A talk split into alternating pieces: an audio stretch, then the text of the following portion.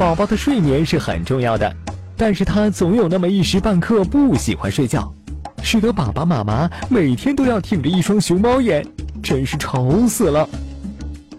为了让宝宝尽快入睡，爸爸妈妈可以说是无所不用其极。有些家长通常会把宝宝抱在怀中或放入摇篮里摇晃，宝宝哭得越凶，摇晃的也就越猛，直到宝宝入睡为止。有的家长会让宝宝在通宵开灯的环境中睡觉，还有一些家长则害怕这害怕那的，一直都是采用陪睡政策。喂喂，先等等，这些方法对宝宝都是有害的，宝宝的身体是很脆弱的，摇晃动作过大会让宝宝的大脑在颅内不断晃的，可造成脑小血管破裂，还可能导致弱视或失明。宝宝的神经系统尚处于发育阶段，适应能力很差。如果卧室内通宵亮着灯，很容易影响宝宝正常的新陈代谢，危害生长发育。不过别慌，让十月君来教教你该如何让宝宝安心睡觉。其实小家伙并没有你想象中那么难对付。首先要为宝宝建立一个规律的睡前习惯，并每天坚持。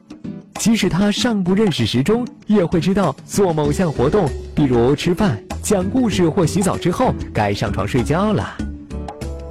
为宝宝的睡眠准备一个平稳的过渡也是非常必要的，尤其是宝宝蹒跚学步的时候，在睡前先终止他有趣的活动，免得到时候因为兴奋而睡不着。我们都喜欢用歌声来哄宝宝睡觉，但是这有时也并不是那么奏效。宝宝稍大一点后，歌曲对宝宝来说已经不是催眠曲了，而是一种欣赏。他们甚至都在记歌词了，好去找小伙伴们一起歌唱呢。但是这对宝妈来说可是酷刑。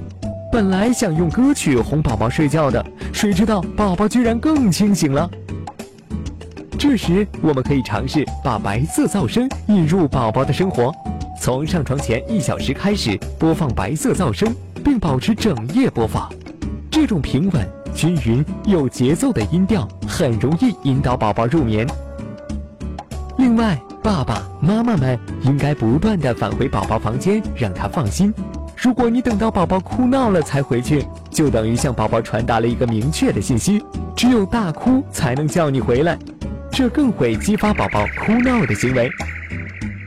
如果爸爸妈妈能在宝宝睡觉前定期的回来看看他，就是在向宝宝表明你是关心他的，在他需要的时候你会随时出现，这样也不会让他在睡觉时太过于依赖爸爸妈妈。只要宝宝渐渐习惯了，你会发现下次进去看宝宝时，他已经舒服的睡着了。打开微信，搜索“十月呵护”公众号并关注。我们将全天二十四小时为您解答各种孕期问题，十月呵护，期待与您下期见面。大家好，我是西电医院妇产医院的副主任医师何晓，很高兴能在十月呵护这个平台上与大家交流，同时也祝愿每一位准妈妈健康、快乐、平安。